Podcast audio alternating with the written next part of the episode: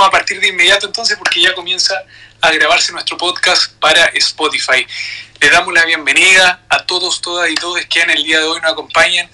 Y aquí comienza la hora mediática de nuestro capítulo número 7, donde nuestro foco es hablar de televisión. Como, como todos bien saben, ¿cierto? Con sus panelistas de siempre, eh, saludamos a Iván Enrique. Iván, ¿cómo estás? Hola, buenas noches. Bien, gracias. Saludos a todos. Contento, me imagino, porque tenemos un invitado de lujo y de Iván. Por supuesto. Así que se agradece la invitación de, que vos hayas estado. Oye, sí, vamos, tenemos mucho que hablar. ¿eh? De ahí vamos a hacer un comentario muy bueno para Hugo. Y nuestro querido José Ramón Lardiez. ¿Cómo estás, José? Hola, hola, bien. ¿Y ustedes? Buenas noches. Oye, bienvenido a Hugo también. Y qué bueno que aceptó la invitación. Pues así vamos sumando grandes invitados a, este, a esta hora mediática. Sí, han pasado volando los días, ya vamos en el capítulo número 7, o sea, ya vamos a cumplir casi dos meses eh, que estamos transmitiendo este espacio, que la finalidad es que el espectáculo vuelva a revivir y poder generar contenido para que eh, podamos seguir hablando de televisión en medio de toda la crisis que hoy día nos encontramos. Como siempre, recordarles que eh, nuestro capítulo va a estar siendo grabado por nuestro podcast La Hora Mediática y lo pueden encontrar en, en Spotify. Estimado Hugo Valencia, bienvenido a la hora mediática. ¿Cómo estás? Muy bien, Mati, muchísimas gracias por la invitación. Eh, te saludo a ti, a Iván, a José Ramón, que tengo el gusto de conocerlo también en persona, y por supuesto a la gente que ya se está empezando a sumar a esta conversación, que yo creo que tú muy bien la defines. En el fondo eh, son iniciativas que estamos desarrollando aquellos que hemos trabajado, estamos vinculados de alguna manera el mundo del espectáculo para revivir una industria que al igual que tantas otras dentro de la pandemia se ha visto eh, fuertemente dañada y creo que de a poquito con este tipo de iniciativas como la de ustedes y otros tantos, eh, está empezando a agarrar fuerza y a agarrar cuento nuevamente. Y este es un nuevo espacio, tal cual como tú y yo y los otros invitados que hemos tenido desconocían el Twitter Space, eh, Hugo, ¿o no? Sí, la verdad es que yo no, no nunca había, este, este es mi primera vez. ¿Ya? Es mi primera vez en, Twitter Space, así que estoy entre nervioso y emocionado igual. lo, importante hubo, lo importante como eh, muy bien decíamos y lo habíamos hablado en otro momento con, con parte de, los panelistas, es que estamos, ¿cierto?, eh, instaurando nuevas plataformas. Y lo Oye, caché que, se metió José Miranda recién. Sí, José Miranda, es que es nuestro seguidor estrella. Ah, sí. Sí, comentamos siempre. Pero me hubiese dicho eso antes, pues, hijo. Así que somos, eh, eh, quiere mucho al portal y, hemos estado ahí en bastante contacto con José Miranda, así que eh, no, no podemos hablar mucho porque hay, hay fuentes muy buenas ahí en, Canal 13, así que eh, por lo mismo cariños para, para José Miranda también. Hugo Valencia, como bien ya lo habíamos conversado, y antes de, continuar, les quiero decir a todos los que van a estar hoy día en la hora mediática es que Hugo Valencia viene a hablar de todo. me dijo, Matías, vengo a hablar de todo, todo lo que tenga que ver de televisión, no hay censura acá. Así es que un invitado, pero espectacular, que nos diga, ¿cierto?, que puede hablar de cualquier tema, es algo que hoy día se agradece, más aún en el espectáculo nacional, donde con tanta situación hoy día de la pandemia, de la crisis social, dejamos, ¿cierto?, de, hablar de algunos temas. Tenemos temor de poder referirnos a algunos, así que agradecerte por eso, estimado Hugo. Partiendo, ¿cierto?, con nuestra primera sección de la eh, encuesta mediática, eh, hace algunos días, ¿cierto?, se publicaban en algunos portales, y así también tú lo, hiciste en tu en una publicación de tu Instagram, eh, y te nos te contactamos, ¿cierto?, hace dos semanas para que estuvieras con nosotros, y nos comentabas que estabas pasando un duelo familiar. Te queremos preguntar primero cómo estás ahora, me imagino que viviendo el duelo, pero saber cómo está tu familia. Mi familia está, está bien, está mejor, se, están, nos estamos acompañando todos desde, en mi caso, la virtualidad, porque estoy acá en Santiago, la gran mayoría está en San Vicente de Tahuatahua, el pueblo donde yo vengo. Eh, yo te diría que, bueno, y, y, aquellos que han vivido alguna vez la partida de un ser querido, es como aprender a vivir de una manera distinta con la pena, ¿cierto? Hacerla parte de tu vida y tratar de llevarte lo mejor que puedas con ella. Eh, en mi caso es algo que no, yo siento que, que no se me va a ir nunca, esa es mi sensación hoy. Eh, es muy extraño, pero te estoy hablando ahora y estoy mirando un, un retrato de mi abuela que, que está acá en, en, el living de mi casa. Y, y, yo creo que sin duda ha sido clave eso, la compañía en la familia, somos, somos hartos, achoclonados, eh, querendones, así que eso sin duda ha permitido sobrellevar mejor la partida de mi abuela, pero, pero ahí estamos. La gente te ha apoyado bastante por redes sociales también. Sí, la gente ha sido muy amorosa, de alguna manera la gente también ha, formado parte de, mi vida. Yo estuve 10 años en, en matinales, 5 horas todos los días. Eh, la gente vio ahí a mi familia, a mi mamá, a mi papá, a mis abuelos, a mis tíos, a mis sobrinos, todos, todos pasaron por ahí en algún minuto. Así que me imagino que por ahí hay una conexión y la pérdida de un familiar es algo que también nos conecta mucho, especialmente en estos tiempos. Perfecto, Valencia, nos alegramos mucho que hayas aceptado nuestra invitación, así que un abrazo virtual a la distancia. Eh, Pulso te tiene mucho cariño, siempre te, ha seguido, así que eh, darte todo el ánimo y la fuerza para poder enfrentar esta pérdida que, es dolorosa, sin lugar a duda. Tenemos que continuar y partimos de inmediato con un tema que está ligado ¿cierto? a esta sección, estimado Hugo, y que tiene que ver eh, con todo lo que ha estado sucediendo esta última semana en la televisión chilena, lo que ha sido tendencia y lo que el día de hoy nos permite también poder seguir los medios de comunicación hablando de lo que está sucediendo en la televisión actual. Y dentro de eso es, ha sido un tema que no hemos podido parar de hablar en los últimos capítulos de la obra mediática, y está ligado a eh, la figura de Pamela Giles, una eh, también panelista del espectáculo que decidió cierto irse al lado de la, eh, de la política. mi pregunta para ti, Hugo, es, ¿consideras tú que que está haciendo una buena labor hoy día Pamela Giles, perdón, Pamela Giles, creo que había dicho Pamela Díaz, Pamela Giles, en, en la política hoy en día? ¿Crees que es, eh, está siendo una figura o se está creando una figura que, es llamativa hoy día para, la, para el país? O sea, eh, respondiendo a tu pregunta de que es llamativa, es llamativa. Por algo estamos hablando de ella y aparece en todos los medios de comunicación eh, durante todo este tiempo. la verdad que en materias políticas yo, yo prefiero no ahondar puntualmente eh, yo conozco a la Pamela previo a, su figura como diputada. Eh, creo que si tiene seguidores por esa línea es porque quizás responde a, las demandas de sus nietos, ¿cierto? De quienes la, de quienes la siguen. Eh, pero yo si tengo que opinar de ella a modo personal o más allá de sus acciones, es complicado porque, como te digo, la conozco desde otro lado y, y en ese sentido, eh, la Pamela, quien era panelista de espectáculo, eh, tengo la mejor opinión de ella, eh, de, de, Pamela Giles. Perfecto, pero tú crees políticamente, políticamente me parece que hay otras personas que pueden eh, ahondar mucho entre si lo que está haciendo es correcto o no es correcto, si está bien o no está bien.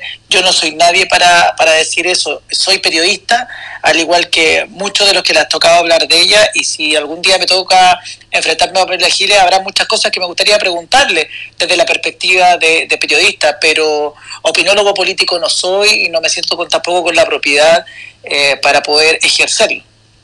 Perfecto. Ligado al tema de Pamela, esta, en la semana anterior, ¿cierto?, se vio eh, involucrada en una situación bastante compleja, que algunos la apoyaron y otros la criticaron bastante con el matinal Bienvenido de Canal 13, donde eh, hizo crítica bastante fuerte a, eh, a, cómo se elaboraban las preguntas de parte de Sergio Lau y de Amaro Gómez Pablo. ¿Tú consideras que, estuvo bien hecho lo que ella hizo de... de velocidad, a lo mejor su, su negativa hacia estos rostros de Canal 13? Yo en, eso soy claro, yo creo que el respeto es básico en cualquier conversación, eh, sea televisada o no sea televisada, y siento que Pamela Giles puntualmente en esa entrevista le faltó el respeto a Sergio y a Amaro. Eh, yo creo que todos tienen la libertad de responder o no responder una pregunta o internamente incluso considerarla que no es apropiada eh, y manifestarlo, incluso, inclusive.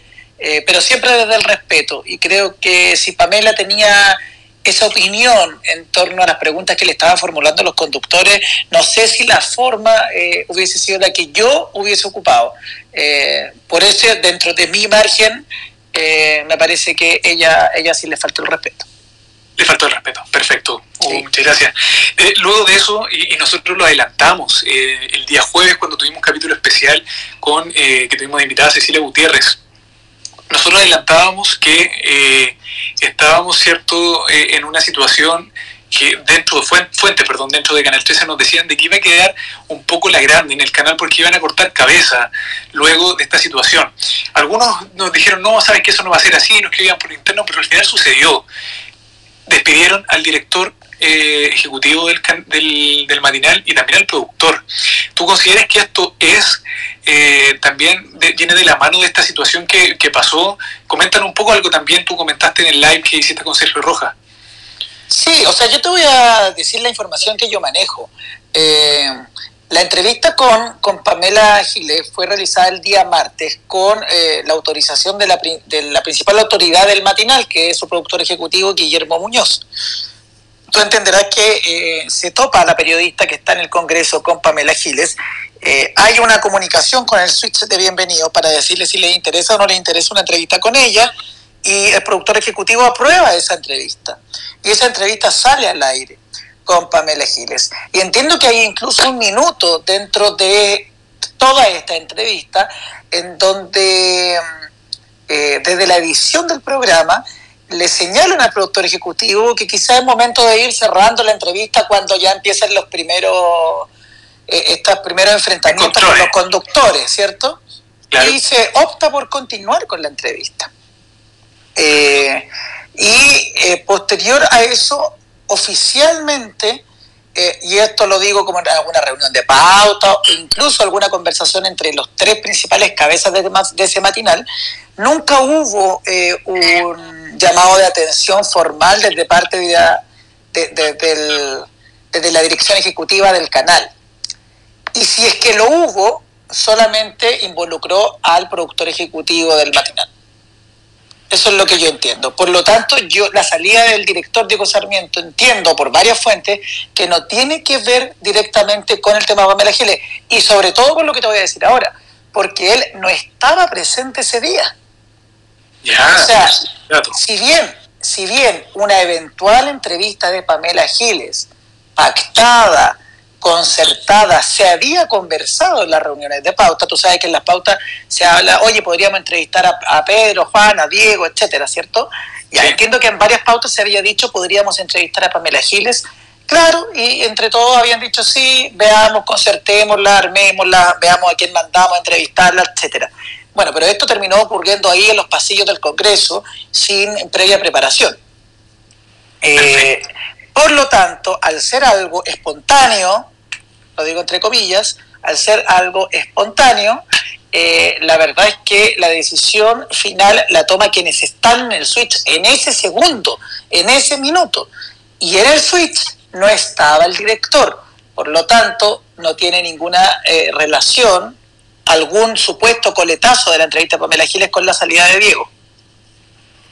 Yo igual tengo entendido lo mismo que hubo. Aparte de eso, a mí me contaron que él estaba como en un periodo de prueba, por así decirlo. O sea, tenía como tres meses de prueba en el matinal y dependiendo de los resultados iba a, seguir o no.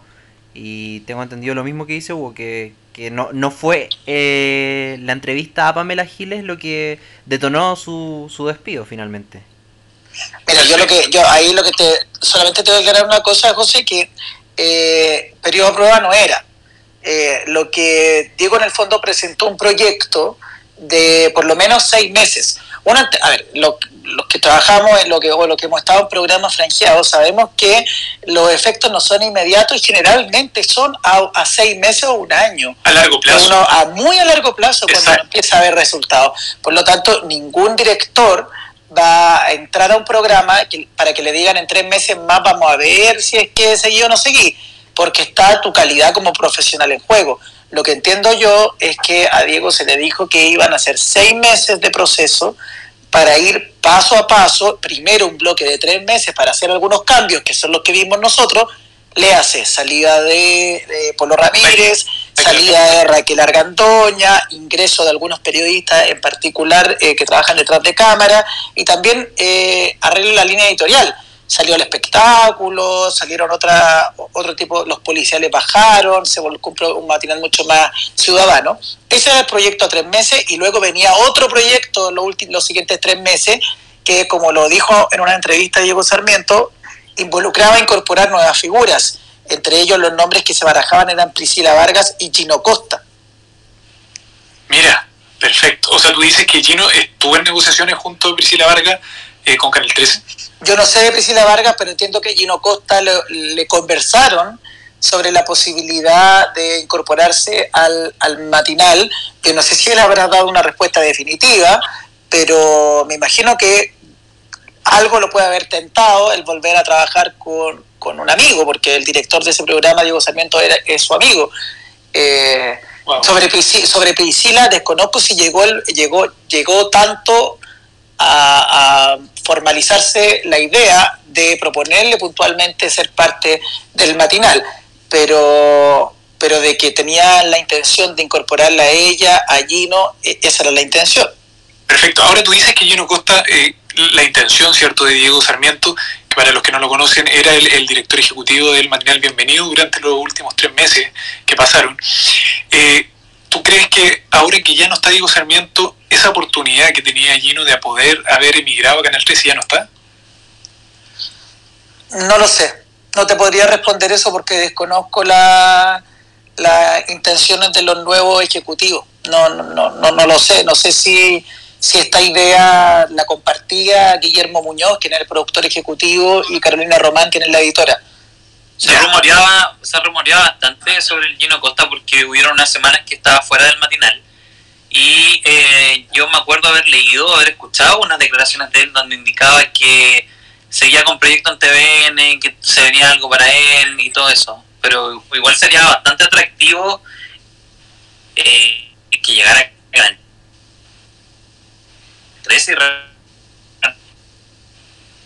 un poco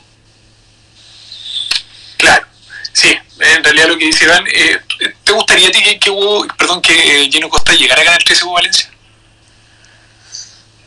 Sí, o sea, preguntarme si me gusta o no me gusta eh, es un poco irrelevante. O sea, a mí me gustaría que a Gino le vaya bien, que, que esté donde él puede estar cómodo. Pero sería un aporte. Él, es también mi amigo.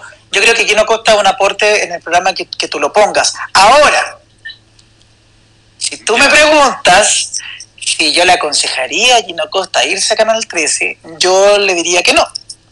¿Por qué? Porque siento que las aspiraciones que tiene Gino, que son convertirse en un animador de tomo y lomo, eh, o, tratado propiamente como tal, eh, son mucho más factibles en TVN hoy día por un tema de matemática, más que en Canal 13. ¿Por qué digo por un tema de matemática? porque hoy día en TVN el único animador eh, que ellos tienen es eh, Gonzalo Ramírez. Claro, y que además es un rostro mucho más asociado a los informativos, ¿cierto? A, la crónica. Y Gino Costa vendría a ser el único que podría cumplir con el rol de eh, la entretención en ese canal. Sin embargo, Canal 13, en cambio, tiene muchos rostros en ambos frentes en el, informativo está el mismo Amaro, ¿cierto? Está eh, Emilio Sutherland y todos los conductores de, los noticieros, Polo Ramírez, etcétera. Y por el lado de la entretención, eh, también está Pancho Saavedra, Martín Cárcamo, Sergio Lago.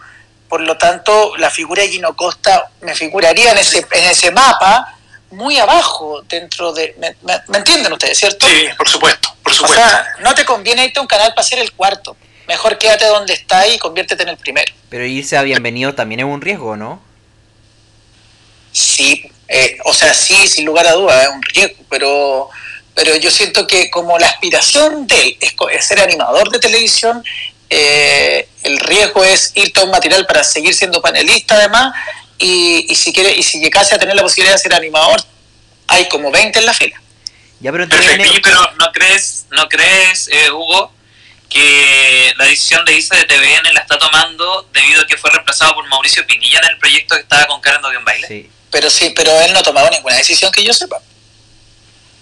Ya, perfecto. No, pero esas ganas, yo creo que a eso se refería, como la, las ganas de irse quizá, de mirar para el lado. Por no darle la, oportunidad. O sea, quiero, quiero como ser súper responsable, chico, igual que yo lo que yo dije. Yo lo único que sé es que eh, a él le habrían comunicado la intención del matinal de llevárselo eh, él nunca ha dicho como si le gustaría o no le gustaría irse.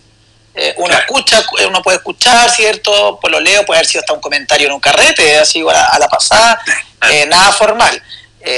yo sé que a él le comentaron la intención, pero él... Más ahora que, Él nunca ha respondido. Ahora el proyecto, el proyecto de lo de Pinilla, ahí me está ahí golpeando, porque lo que yo sé es que Gino está grabando hoy día un, un espacio en TVN, importante. Entonces paralelo al de Karen con Mauricio. Es paralelo. Lo que entiendo que TVN está haciendo es reforzar eh, las tardes de los días sábados, que es lo más débil que tienen en su programación. Y es por eso que, entre otros contenidos, yo lo conté el domingo en, en el que te lo digo por Instagram, eh, ellos ya tienen contratada a Tita Ureta, quien tiene hoy día un programa en televisión bastante exitoso con, con, una productora, y dejaría en televisión para irse a TVN. Eh, con, el programa, la productora completa se, seguiría a TVN con este mismo programa, no me acuerdo bien el nombre, eh, lo que serviría para reforzar las tardes de los fines de semana del canal estatal. Además está este programa Zona de Encuentros, que lo haría la Karen con la haría la Karen con Pinilla, y, con Mauricio Pinilla, y también hay un programa largo, largo me refiero que va a ser, van a ser varias horas, eh, los sábados y los domingos que estaría comandado por Gino Costa, y que sería un próxima parada reformulado y potenciado.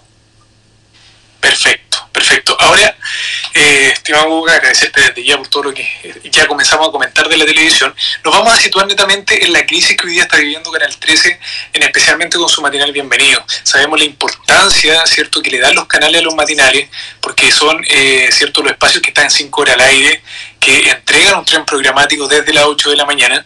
Y nos vamos a parar un poco con el tema de eh, de esta crisis que están viviendo, donde se ha criticado mucho la figura de Tonka Tomisic estos últimos tiempos, que de manera personal, sin representar la línea editorial de Pulso, considero que un poco injusta, eh, pero también está este tema de que eh, se ha criticado mucho la, haber puesto a Amaro Gómez Pablos a, la conducción del Bienvenido con Tonka Tomisic. No hacen buena dupla.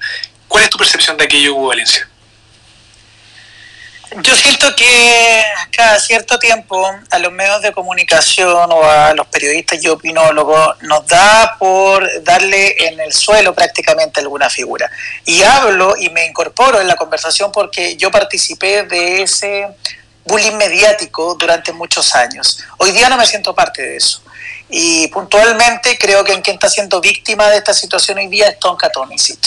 Eh, hoy día veía como en un programa se le cuestionaba por no ser periodista. Eh, y en ese sentido me parece que mm, exigirle hoy día a un rostro de televisión tener que tener una profesión en particular para poder comunicar o para poder formular una pregunta es incluso eh, quitarle de propiedad a la misma gente, a cualquier ciudadano normal, de poder interactuar, por ejemplo, con un político ¿Cierto? O sea, si yo hoy día le estoy diciendo a la gente que Tonka no puede ser una animadora porque no es periodista, entonces ¿con qué cara le estamos pidiendo a los programas que incorporen a gente, a ciudadanos de pie, a interpelar a sus propios políticos, por ejemplo? Si ni siquiera a una comunicadora se le permite eso. Eso es lo primero. Eh, en relación al, rol de Tonka. Creo que ella es una excelente en lo que hace. Eh, yo doy fe de cómo es su trabajo, de lo preparada que es, conociendo también probablemente las debilidades teóricas que, puede llegar a tener producto de que no estudió cinco años en una universidad.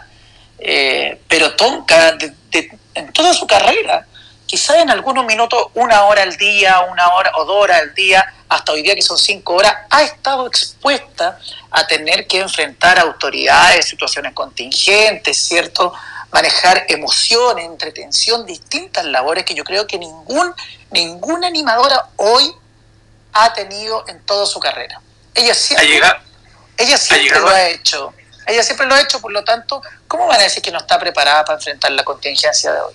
Por supuesto, o sea, si Canal 13 decide y, lo ha decidido así, eh, inclusive Tonka ha eh, entrevistado hasta el presidente de la República, o sea, la fe que le tiene Canal 13, independiente de los productores, de los directores ejecutivos que han estado con el paso de los años, todos han tenido a Tonka como la figura o como el rostro ancla de, Canal 13, o sea, los mejores proyectos entre, entre han estado para ella.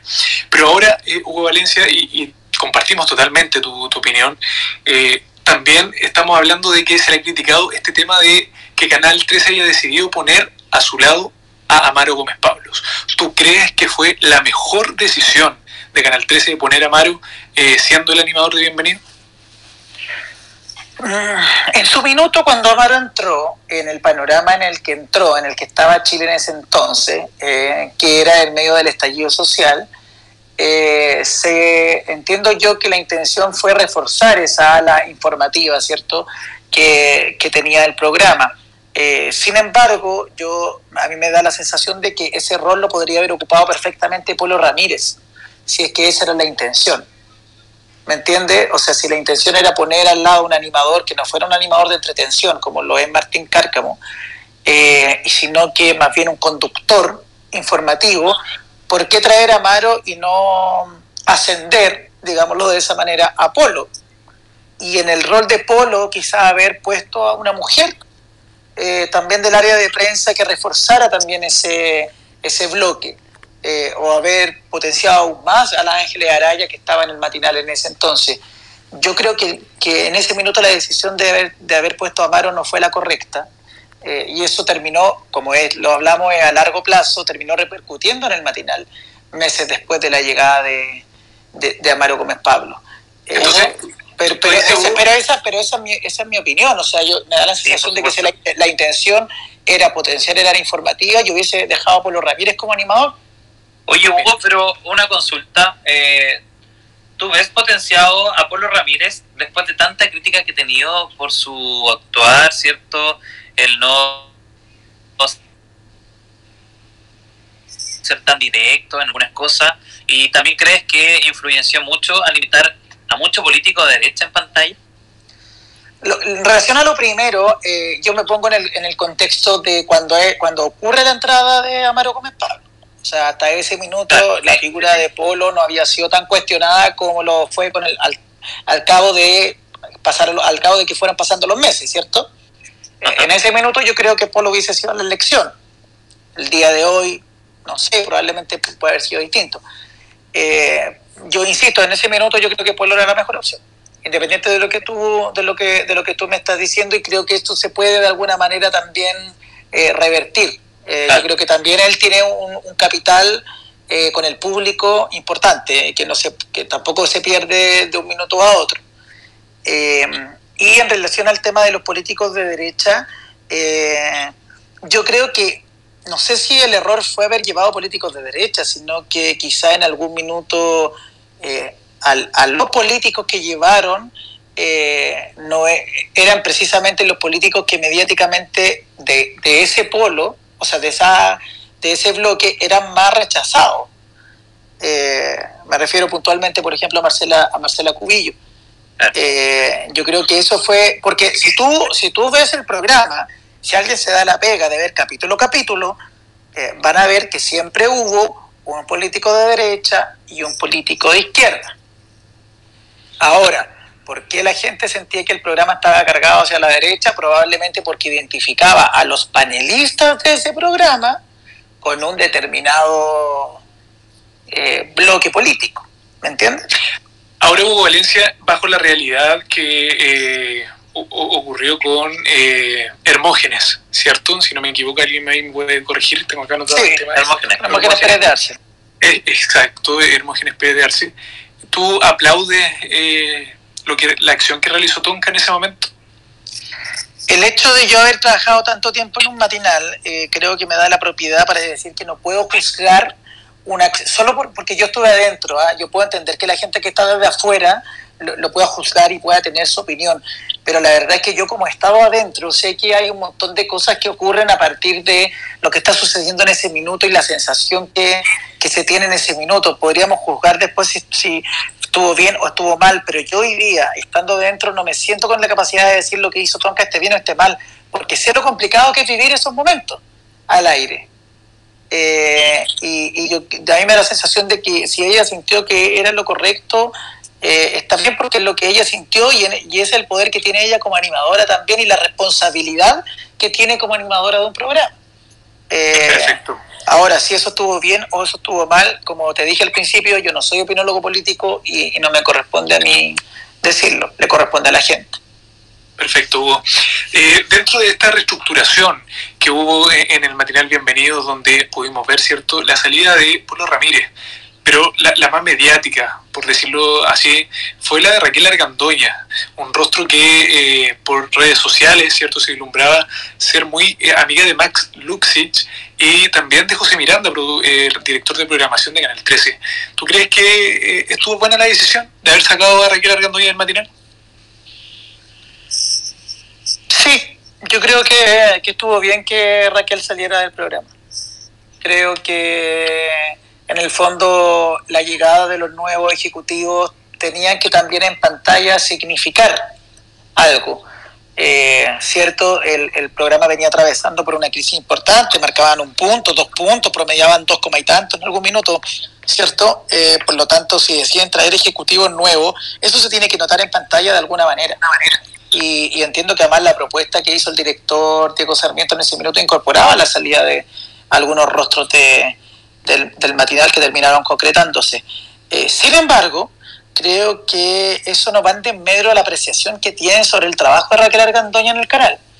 Eh, y ahí eh, creo que eso habla bien de Canal 13, porque una cosa es que un rostro en algún minuto ya no, no tenga espacio dentro de, de, de un programa, pero eso no tiene por qué ir en el medio de su calidad como profesional y yo sé que Canal 13 está como muy agradecido de lo que Raquel Arcantoña ha significado para la entretención dentro de ese canal. Lo que significó punto, yo lo vi, yo porque yo vi lo que lo que le decían, cómo la trataban y lo agradecido que estaban del trabajo que ella hizo en el Festival de Viña, en el último Festival de Viña pre-pandemia.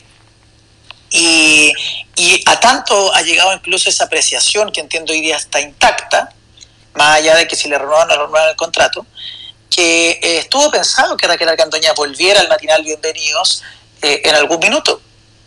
Eh, esto después de que se tomara la decisión de terminar con el programa Juego, Juegos de Fuego, algo así, ¿te acuerdas? Juego contra Fuego. Juego, contra, fuego. juego contra Fuego y se hiciera alargar nuevamente el matinal hasta la una. El primer proyecto fue hacer un bloque de una hora y media que iba a durar entre las 12 y la una y media, eh, en donde las protagonistas fueran solo mujeres.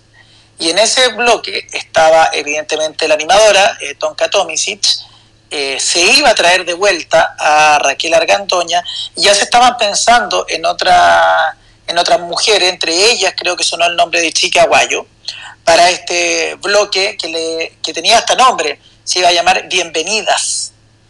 Mira. Sin embargo, sin embargo, eh, en virtud de la premura de la decisión y de lo que requería armar un bloque sólido, ¿cierto?, de mujeres que tuviese una pauta propia, quizás hasta un equipo propio, es que se toma la decisión de finalmente alargar el matinal hasta que al menos la pandemia esté un poco más controlada y estén los tiempos, incluso la presencialidad de las personas para poder armar un, un, bloque sólido entre 12 y una y media. Pero la intención estaba en que Raquel Argandoña volviese. volviese. Eso habla de que Raquel no tiene las puertas cerradas del canal en lo absoluto. Perfecto. ¿Y la salida de Pulo Ramírez? ¿Te parece justa o consideras que también fue una buena decisión haberlo sacado? Insisto, yo no sé si son buenas o son malas decisiones, yo creo que son procesos que, que se viven en los programas, eh, en donde Insisto, cuando llega gente nueva se tiene que ver algún tipo de cambio y eso implica sacrificar figuras que algunos sienten que se pueden sacrificar y otros no. Eh, ahora, como televidente, en este sentido si voy a opinar como televidente, yo no hubiese sacado a Polo Ramírez. Eh, yo creo que él es parte de la ADN del programa, siento que era un aporte para el programa. Eh, yo no sé si él estaba pasando tan bien tampoco. ¿ah? Probablemente ahí la decisión no es así como te, te vas, te vas porque quiero que te vayas, eh, sino que quizás es, eh, te parece irte, te sientes cómodo, crees que el momento, ese, eh, ese detalle, esa minucia nosotros la, la desconocemos. Claro. Porque Polo Ramírez va a seguir ganando la misma plata que siempre. ¿ah? Claro, o sea, incluso el Polo ahora está en el matinal del sábado, o sea, un matinal de noticias con la Chantal. Claro, y mira, hace un par de años estar en un matinal chiquillo era como lo que todo el mundo quería.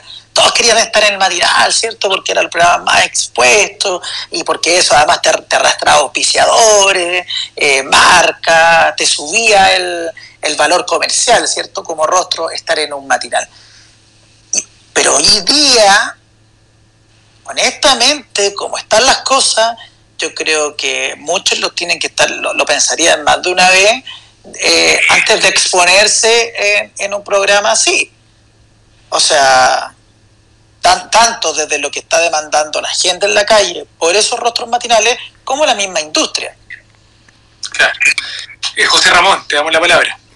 Oye, Hugo, así como jugando, eh, ¿a qué rostro te llevaría al, Estamos hablando ya de bienvenido, precisamente, y ¿a qué rostro te gustaría llevar a bienvenido? Ponte tú, si tú tuvieras un puesto de productor ejecutivo en el matinal y para subir la audiencia, ¿cómo, cómo harías tú ahí el juego de los rostros? Eh, ¿Con quién te la jugarías tú?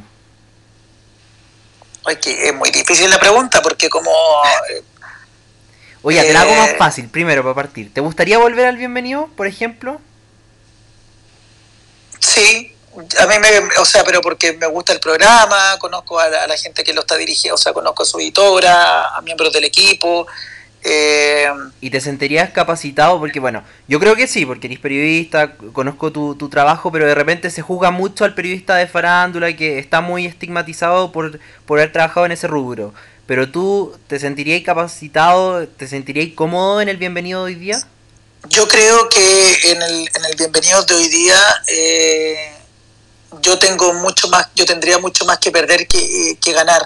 Eh, solamente porque por mucho que lo digan, este país está lleno de prejuicios, está lleno de portazos antes de escuchar cierto a alguien, antes de, darle una oportunidad.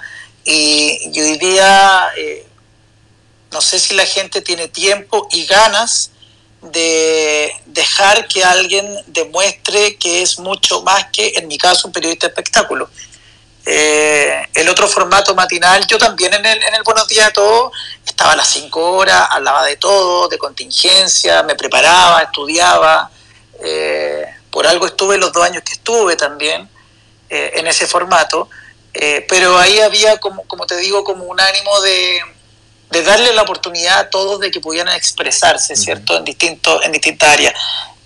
yo a mí me gustaría volver a Bienvenidos, sí ¿Creo que hoy día es el momento para volver a Bienvenidos? No. Ya. Y, y lo último para terminar. Em, en el caso de este trío de animación que, vemos en el Bienvenido, eh, Sergio Lago, Latón, Camaro, que a veces hay dos, a veces hay tres, a veces hay uno, como que no entendemos mucho cuál es la dinámica, quiénes son los animadores. Eh, ¿Te gusta ese trío o crees que de, de verdad en los matinales deberían haber dos animadores? Mira, hace muchos años te voy a responder tu pregunta con una historia. Ya.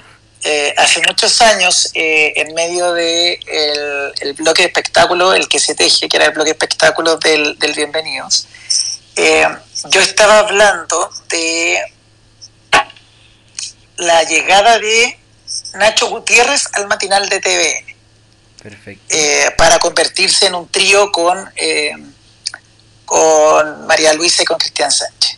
Y Tonka, me dijo en ese minuto que si acaso yo creía que la llegada de Nacho Gutiérrez era para sacar a Cristian Sánchez. Y yo decía que no, que encontraba que por qué no podía hacer un trío y ella me comentó en ese minuto que la experiencia, que era, era mucho más larga, cierto, que la mía, de ella en pantalla, dice que los tríos en televisión no funcionan.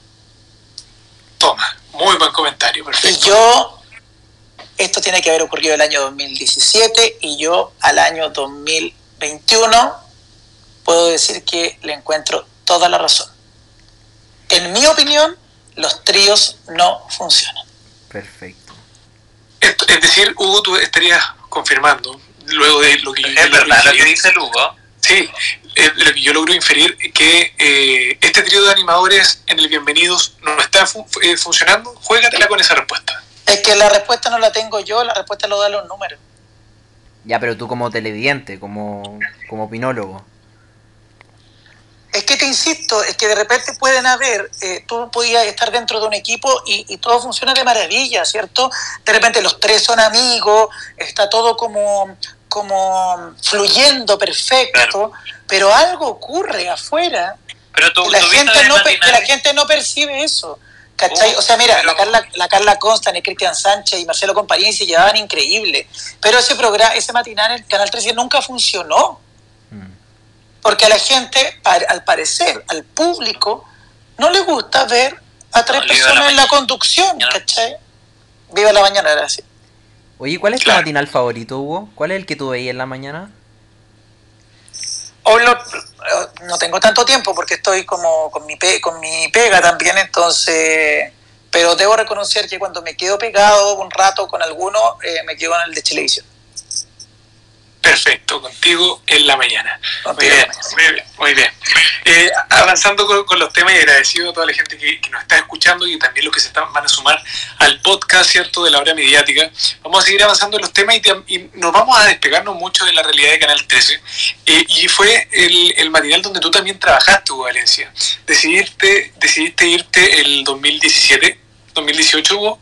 Sí, 2018 en 2018 decidiste eh, emigrar a TVN, ¿cierto? Eh, con este equipo que era del bienvenido, que era Pablo Manrique, y que, ¿cierto? Él te dijo, vámonos al, al, matinal, ¿cierto? Muy buenos días en ese entonces, y tú aceptaste irte. Eh, ¿Cómo fue e-, ese desapego con el matinal?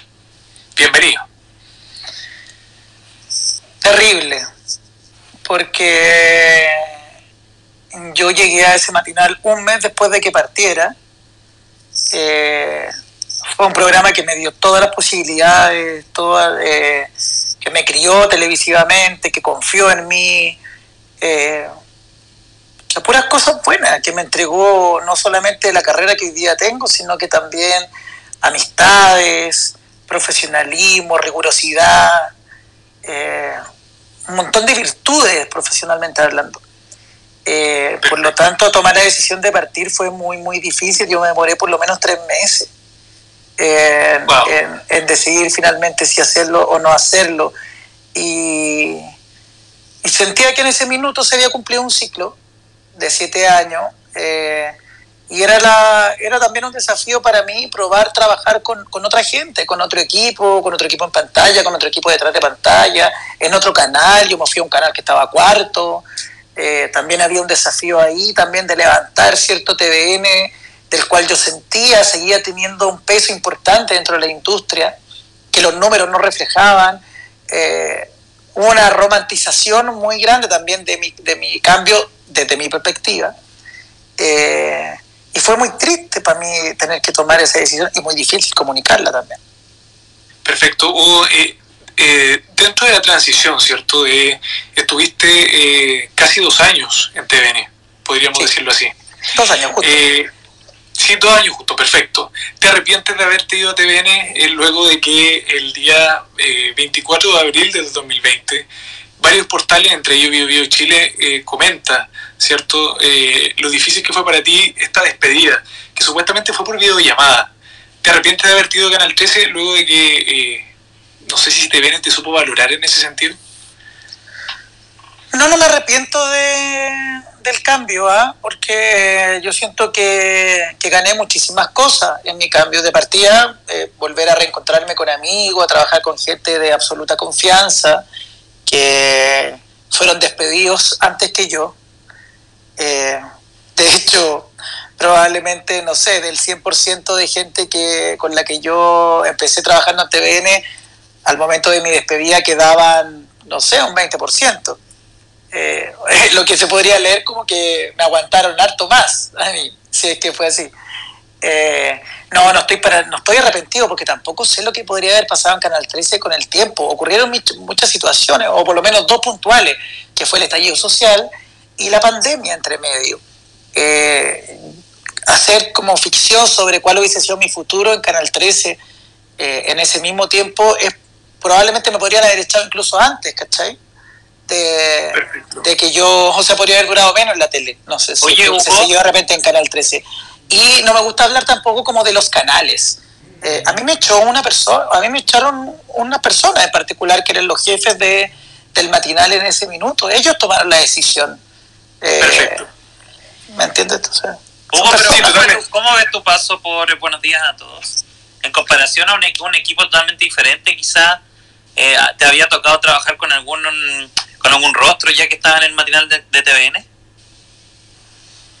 Mm, creo que hay eh, muchas situaciones internas que no vale la pena comentar, puntualmente que hicieron que mi paso porque bueno, no, bueno, ustedes yo no, no sé si la gente no sabe tampoco, pero yo trabajaba también en las áreas de producción de, de los matinales. Yo no solamente era el panelista, yo también era tenía labores de subedición. Yo, yo escribía notas, yo salía a reportear, yo estaba a las pautas.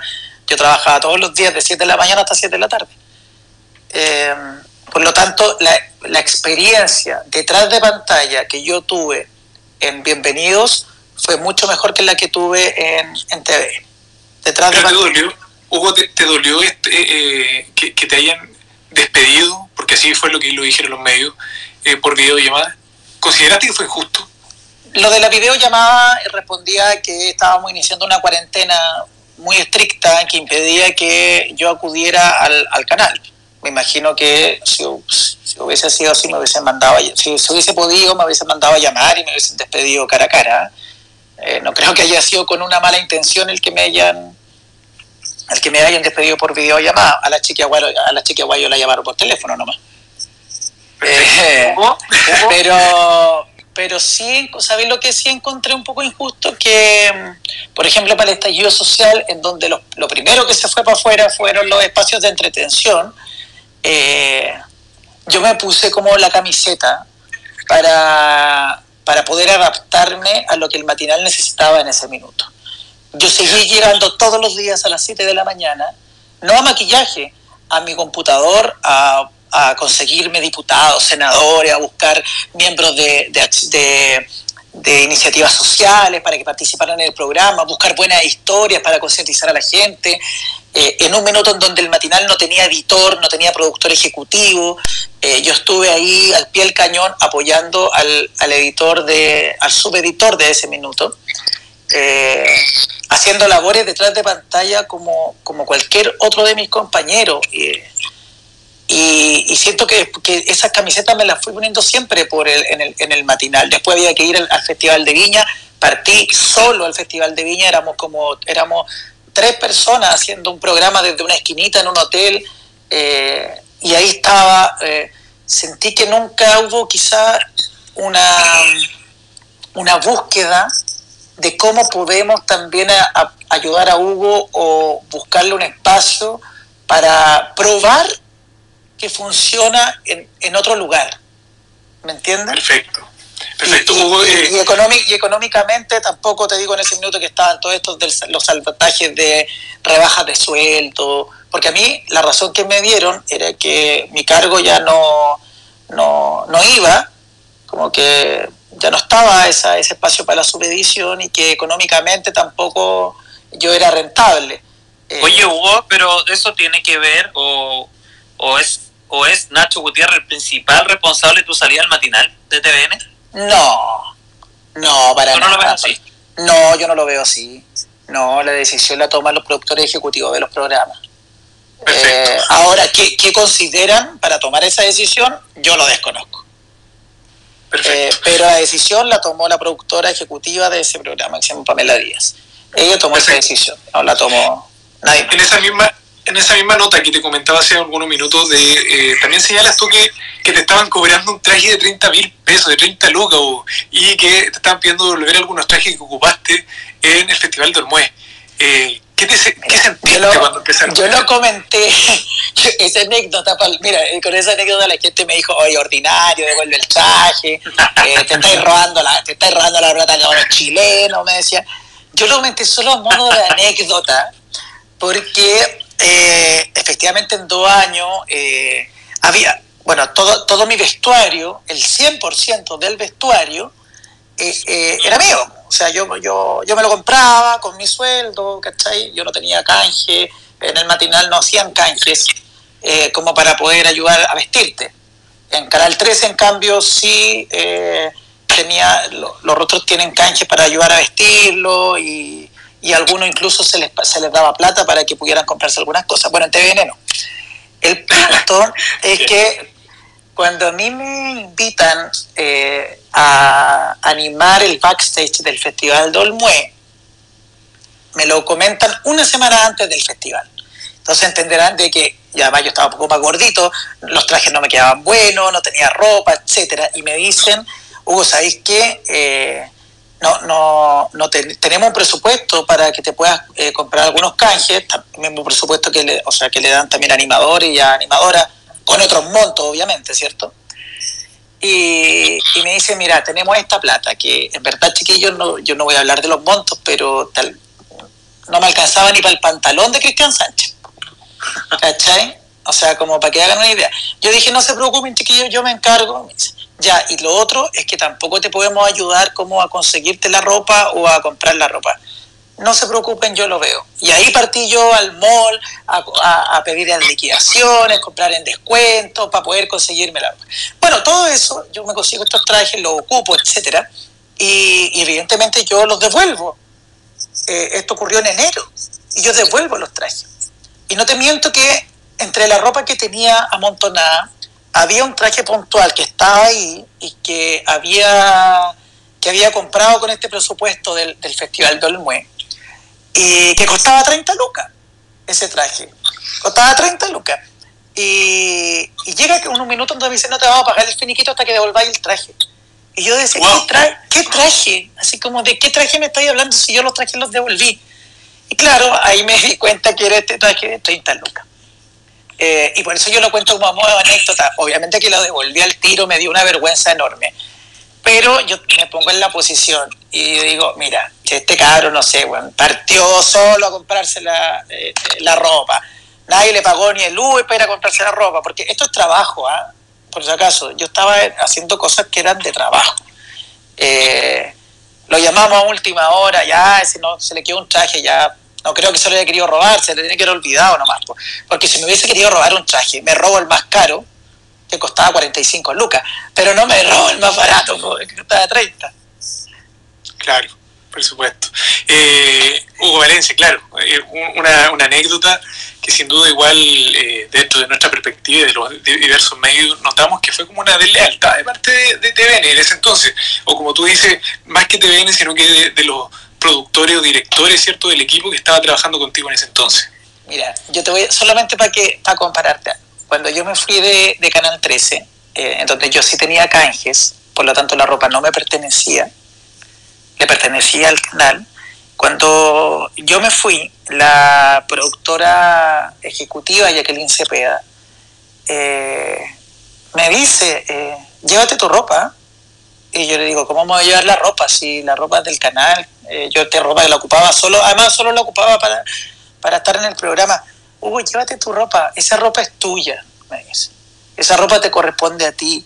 Eh, esa ropa le corresponde a, todos estos fines de semana que trabajaste por ni un peso, a cuando te tuviste que quedar 14 horas afuera de un canal esperando una cuña de un rostro que al final no te quiso hablar. Eh, eso te corresponde por un montón de cosas que uno hace cuando está comprometido con, un, con, una pega, ¿cierto? Y que no anda cobrando por todas esas cosas. Eh, yo en TVN jamás cobré ni un peso si es que trabajé más de nueve horas eh, a un día y, aunque la gente sorprenda, mi sueldo distaba mucho de los sueldos estratosféricos que se hablan en la industria. Eh, estaba muy, muy, muy lejos de eso. Eh, José Ramón lo, sabrá un poco más eh, en cuanto a los montos que uno está hablando. pero, pero son esas concesiones que, que no hablan de lo que tiene que ser, hablan de lo que. de, de lo no, no, no es buena gente la palabra, es como, no sé, lo educado que querido no, con alguien, ¿cachai? O sea, el día de mañana si alguien se ha puesto la camiseta haciendo pegas que no le corresponden, trabajando hasta horarios que no le corresponden, eh, representando a, una institución más allá de lo que le corresponde, yo no le voy a ir a cobrar un traje 30 lucas. Perfecto. oye, quiero saludar a Patricio Valdivia, que es eh, productor de Canal 13 y amigo Y también a la Dani Chávez, que editora de Ay, mi Dani también, preciosa, que una vez la Dani se sacó la creta sí. Oye, la Dani quiere hacer una pregunta. sí, le vamos a dar la, la oportunidad a Daniela desde Fotex ah, que le quiere hacer una Daniela, pregunta. Eso, tiene, que... eso tiene otro precio vos, Daniela, ubícate. ah, Oye, sí, parece que nos vamos a quedar sin. sin eh, no, démosle nomás, pasemos, pasemos nomás. No, no, le, le, entregamos, le entregamos un micrófono a Daniela, pero al parecer hay un problema. eh, hace mucho rato lo estamos intentando, así que eh, Daniela, ¿estás por ahí? Sal de la sala y vuelve a conectarte nuevamente, reinicia Twitter. Oye, por mientras podemos hacer las preguntas del sí o no. Sí, tenemos una pregunta muy buena para el final, pero antes, Iván, tenemos que eh, auspiciar porque este programa... Ahí estoy yo, ¿no? Para todos. Ahí está, ahí está Daniela, ¿no? Ahí estoy, ahora estoy. Le damos la oportunidad. Huguito es precioso, como recuerda ese callado el muelle. Te sacaste la cresta, pues, hija. Cresta y media, en plena entrevista ahí, Huguito limpiándome. Querido amigo, escuche, escuche, nombraste a Pueblo Manrique, Jacqueline Cepeda. Qué época, qué tiempo. Eh, te tengo dos preguntas. Una, eh, primero, nombraste, hablar del matinal Buenos Días a todos, y, y nombraste a una productora, o la Pamela Díaz, que se ha, que muchos la, la han nombrado a ella como parte de, de, algunas quejas en relación a malos tratos o problemas dentro del equipo. ¿Viviste alguna situación tú con ella particularmente y sabes de estos de estos comentarios que hay? De hecho, nosotros, yo personalmente publiqué una carta que hicieron los periodistas porque no se estaban respetando ciertas normas dentro del matinal y una de las personas que salía nombrada en esa carta era Pamela Díaz. Y lo otro que quería preguntar, Huguito, a ver si nos cuentas la historia que hay detrás de tu llegada al Festival de Olmué, nuestro último Festival de Olmué, donde me saqué la cresta. Ya, eh, lo, sí, lo primero, eh, yo puntualmente con Pamela Díaz nunca tuve una situación de maltrato laboral. Eh, conmigo, puntualmente. Eh, y, y, todo lo que ocurrió eh, en, en, relación a las acusaciones en contra de ella, desde la carta de los periodistas hasta la investigación que entiendo que se hizo en, tele, en, tele, en TVN, el sumario interno, eh, ocurrieron después de mi salida del canal. Por lo tanto, no, no, no tengo más información que, que cagüines. Y, por eso no, no te lo podría responder como, como firmemente, ¿cachai? Eh, eh, y, y, yo, una experiencias de maltrato con ella nunca, nunca tuve, nunca de ella hacia mi parte. Y en relación a tu otra pregunta, esa es una historia muy sabrosa y me la estáis preguntando porque tú la sabes perfectamente. eh, hoy nunca la había contado, debería contarlo el domingo en mi programa, me cagaste. No, pero... Te gané, ¿viste? Me ganaste. Gracias, Dani, por, por, por, esta oportunidad. Es la historia con bueno, Gino, ¿no? ¿Qué tiene que ver con Gino? Es la historia de Gino. Ah, sí. ya. Cuéntala, por favor. Eh, sucede que Gino Costa estaba tremendamente emocionado porque él había estado entre el trío de animadores que habían hecho el casting para animar el programa. Ay, oh, Dani, ayúdame. El que hizo Gustavo Huerta. Gustavo Huerta. Eh, a todo, nada, a, todo nada, a, todo, a todo nada. Sí, a todo nada se llama. Y eh, al parecer, la gente que hizo ese casting, que también lo hizo eh, Gustavo Huerta, creo que el otro había sido Matías Vega, si no me equivoco, eh, todos les decían, le decían a Gino que él iba a ser el animador de ese programa. Y Gino estaba muy, muy, muy emocionado y muy entusiasmado con eso. Eh, porque él tenía estas ganas de dar el paso, ¿cierto?, a la animación, tener su propio programa y eventualmente poder salir del matinal. Y, yo me acuerdo que estábamos en una comida en la casa de una animadora y todos muy emocionados, casi celebrando de que Gino ya faltaban segundos para que lo ratificaran como el animador. Y, y lo llaman para decirle que no, que la decisión final era que el animador iba a ser Gustavo Huerta. En ese minuto Gino eh, presenta, eh, no sé si derechamente o manifiesta la intención de irse del canal, porque no, no tenía, no sentía el respaldo ni la confianza de los ejecutivos de ese entonces, eh, que hoy día no están, hacia su figura y esto implicaba que inmediatamente rechazaba la animación del backstage del MUE, que ya lo había hecho él como por siete años o seis años seguidos. Y sucede que el único detalle era que el Festival del MUE era en una semana más. Entonces, luego de esta pseudo renuncia de Gino al canal, eh, que ocurre un día viernes, a mí me llaman el día sábado para pa, pa poder apagar este incendio y me dicen, bueno, ya tenéis claro que Gino no va a hacer esto, por lo menos por, un, por ahora, hasta que solucionemos el conflicto con él. y tenemos que tomar la decisión de quién va a ser ese backstage, por lo tanto te, te proponemos a ti hacerlo, te gustaría, quieres, y, obviamente para mí era una súper buena oportunidad porque nunca había hecho el backstage de un festival, así que eh, con la venia de Gino Costa también, porque lo llamé para comentárselo, eh, acepté esa invitación. Perfecto. O sea, en resumen, estuve en el backstage del Mue gracias a la pataleta que le dio Gino Costa. bueno, y, recordar que gracias a pataleta Gino Costa después estuvo animando también en el Festival de Villa, el programa con Karen. Oye, Entonces, guagua que no guagua que no llora no mama. Y se lo merece. Se lo merece. 100%. somos somos Gino. Se salvó del programa Fome es igual. Bien Fome el programa. pero si yo le dije, hijo, yo le dije, mira, si masa el diablo, si yo le dije, pero bueno, igual yo no se lo tuve que decir tanto porque yo sentía que el programa era malo, pero él estaba, él estaba tan entusiasmado que bueno, dije ya, Oye, Huguito, y puedo hacer otra pregunta ya que estamos acá en confianza. Pregúntale a los, pregúntale a los animadores, no me pregunten a mí. Chiquillos, me dejan así. Por supuesto, dale, dale, dale, dale. Hugo, bueno, tú sabes que yo soy una fiel seguidora de tu carrera, al matinal, y me encanta todo eso. Entonces, también estuve escuchando que hablaste de Nacho Gutiérrez no quiero ser cahuidera, pero mm. me gustaría saber qué relación hay con él, porque han habido dimes y diretes donde Nacho también acusa como de un bullying de parte de, un, de, parte de, de, algunas personas que eran ex matinal Buenos Días. Eh, sin decir nombre, muchos te, dicen, te nombran a ti, Cristian Sánchez. Eh, ¿Qué hay de eso? ¿Cómo está la relación con, tú dijiste que no tenía ninguna relación en el fondo con tu salida con el Nacho, pero ¿cómo es tu relación con el Nacho? Eh, primero desconozco esta acusación de bullying que tú me estás, que me estás diciendo, no, no, no, no, la he leído ni la he escuchado, así que no, no me voy a referir a, esa acusación. Eh, y mi relación aquí es nula, no, no tengo ninguna relación con Ignacio. ¿Cómo fue trabajar con él? Valencia? Eh, siento que esa respuesta la he dado ya muchas veces y cualquier persona que pueda poner en Google relación Hugo Valencia, Nacho Gutiérrez, va a saber cómo fue. Pero en lo formal nunca tuvimos un problema eh, ni en el estudio, ni en pantalla, ni nada. Yo creo que los dos somos súper profesionales. Siempre he hablado de él en, los mejores términos como profesional.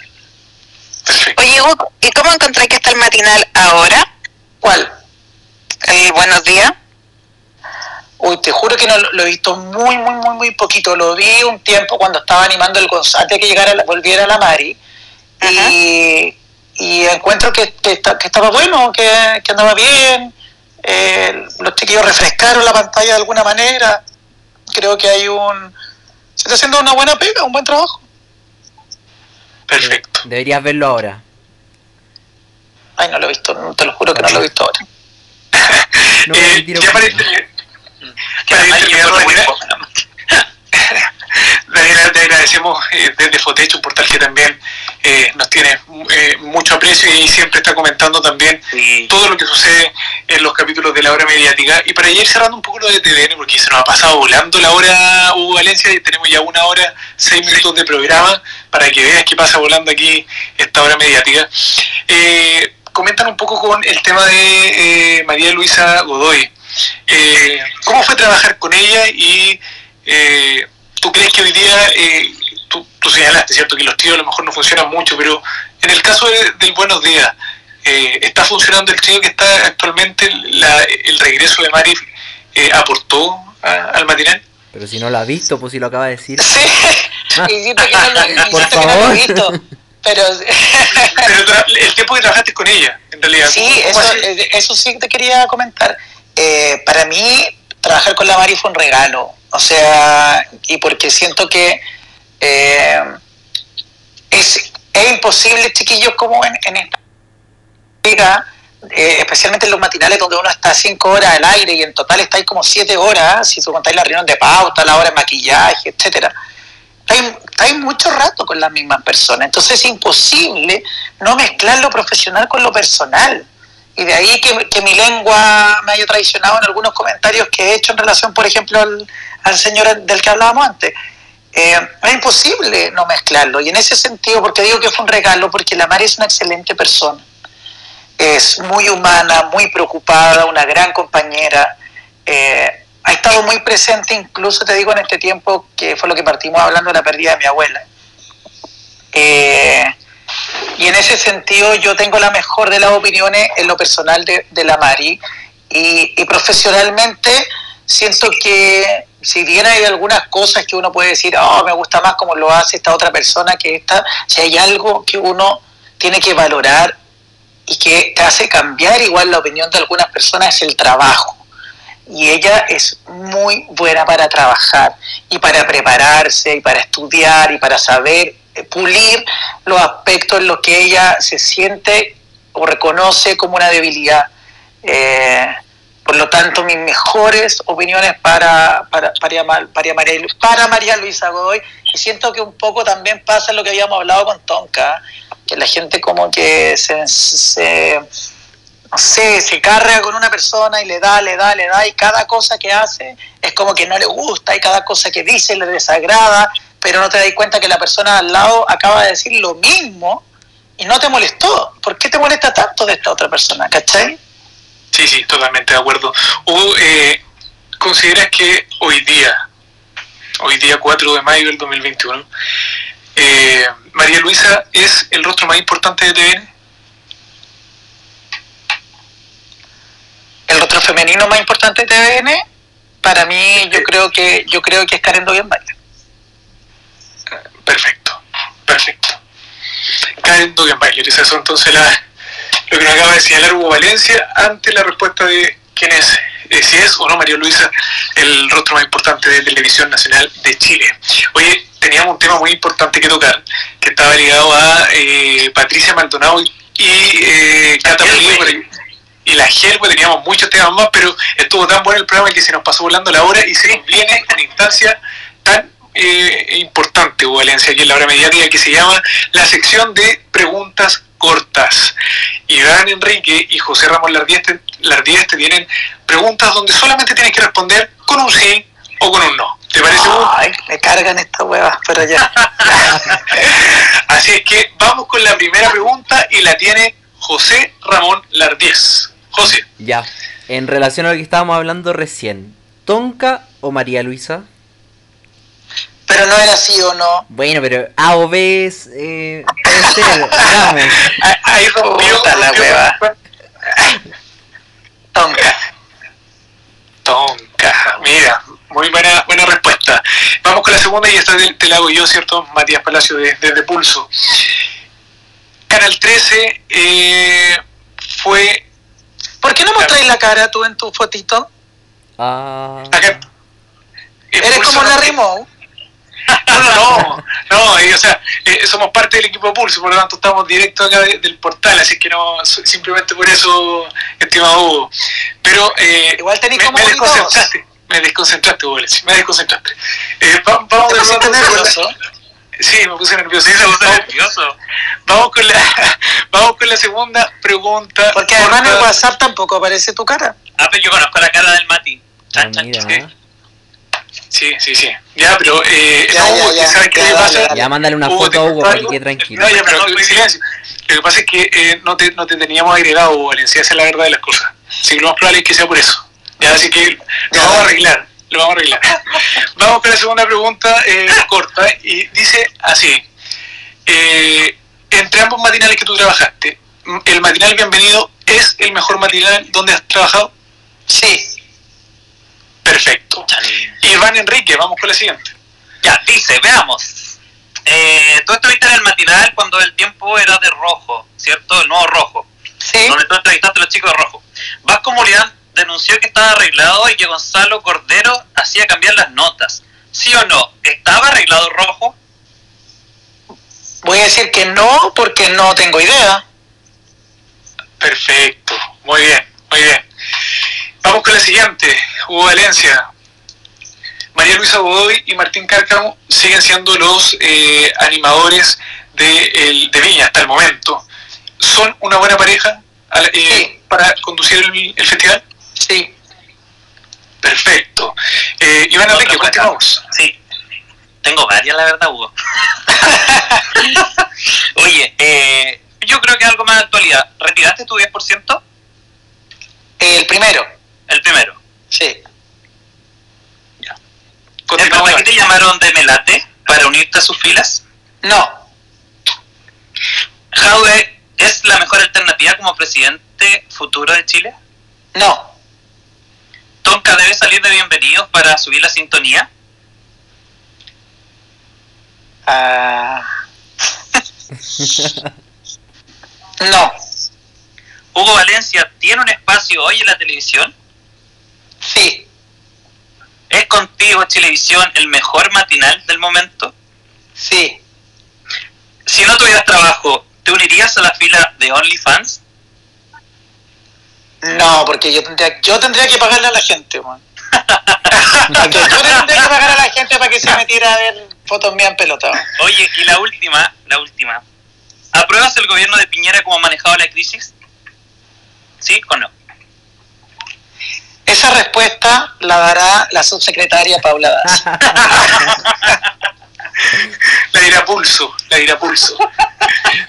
Vamos con la siguiente pregunta, Valencia, y te la hago yo por acá. Y, dice así. ¿Crees que Martín Cárcamo tomó una buena decisión de dejar el matinal Bienvenidos? Sí. Perfecto. José Ramón Lardíez, te damos ya la penúltima pregunta corta. ¿Volverías a trabajar con Nacho Gutiérrez? Sí. Ah, mira. Oye, tengo la última. Ya, José, dale, dale, dale. Ya, no, yo. Dale, Iván. Eh, Iván. ¿Se filtró por casualidad la foto de Nelson Mauri en tu programa o estaba todo arreglado? ¿Sí o no? Eh, ¿cuál es la, no entendí cuál era la pregunta. ¿Estaba ¿Fue, ¿Fue, intencional, ¿Fue intencional haber filtrado la foto de Nelson Mauri en tu programa? No. Perfecto, perfecto. Y miren, nos queda una pregunta acá, en realidad. No, espérate, me gustaría, muy cortito, eh, sobre ese tema, eh, qué bueno que lo tocaste. Eh, porque obviamente yo, yo soy periodista y apelo a la libertad de expresión y todo el mundo tiene derecho a creer o no creer eh, y cuestionar y opinar en relación a lo que ocurre públicamente. Eh, yo lo dije a través de mis redes sociales y lo repito a través del programa a ustedes que es súper escuchado. Jamás, y lo digo así de, de categórico, jamás en mi vida estaré ni detrás ni avalaré que se exponga con el sentido de humillar o burlarse de una persona, eh, exponer algún material privado de alguien. Jamás. Si yo eh, no tuviese la certeza de que lo que ocurrió fue un error, eh, créanme que yo hoy día no estaría trabajando con Sergio Roja en el programa que te lo digo. pero yo sé que aquí todo el mundo me va a decir, no te creo, no, no me crean, pero mi versión es que yo jamás estaría detrás de hacer algo con el fin de denostar, humillar o burlarse de una persona exponiendo algo de su vida privada. Perfecto. Eso, eso en relación a ese tema. Perfecto. Valencia, esta es la última pregunta que tenemos en la, sección, en la sección de preguntas cortas. Eh, la salida de Patricia Maldonado de la televisión chilena, ¿fue la mejor decisión que pudo haber hecho Mega de no renovarle el contrato? Uf, esa sí que está difícil. Eh, como es que tendría que como a ver es que hay dos cosas porque una cosa es que es como televidente y otra es como como Hugo Valencia no te estoy preguntando como Hugo Valencia. Sí. Wow costó costó ir a responder Hugo Valencia. Puta sí porque igual yo la veía en el matinal y me cagaba la risa la señora pero en el contexto que estaba, estamos actualmente, no había cabida para ella, sin lugar a dudas. No, pero, tú me, no, pero fíjate, pues, la pregunta es si fue la mejor decisión de Mega sacarla, ah, eh, no terminar el contrato. Si Mega tuviese un programa de entretención, la Pati podría perfectamente estar ahí y lo haría increíble. ¿cachai? Pero en el contexto del matinal y en el contexto actual, absolutamente fue la mejor decisión. Pero sacarla, es lo mismo que el tema de Raquel Argandoña, ¿cachai? O sea, no convendrá aguantar un rato, ver qué es lo que pasa aquí a fin de año, porque después van a volver los programas de entretención y vaya a tener a todos afuera y tal vez, no sé, ¿cachai? Te lo puede quitar otro canal, estoy inventando, no sé. Mira, que viene Hugo Valencia. Oye, eh, Hugo Valencia, te agradecemos, espectacular eh, haberte tenido con nosotros el día de hoy. Eh, agradecer a toda la gente que, que ha estado eh, compartiendo, ¿cierto? Y escuchándonos en este capítulo número 7 de la hora mediática. Hugo, solamente agradecerte por todo, por tu sinceridad, por no poner, ¿no es cierto?, eh, tal cual como lo habíamos hablado antes del programa, eh, un, eh, algunas cláusulas de lo que podíamos no podíamos hablar y eso, eso también habla de, gente que, que, va de frente por la vida. Eso es algo muy, muy positivo. Así que te dejo la palabra, Hugo, para que ya nos despidamos de la obra mediática. Matías, Iván, José Ramón, muchísimas gracias a los tres por esta invitación. Bueno, sabían que no lo había podido aceptar inmediatamente cuando me lo ofrecieron por las circunstancias que estaban pasando personales eh, pero la verdad yo lo pasé muy bien, al igual que, a ustedes, y espero que también a la gente que nos estaba escuchando se me pasó volando esta hora mediática.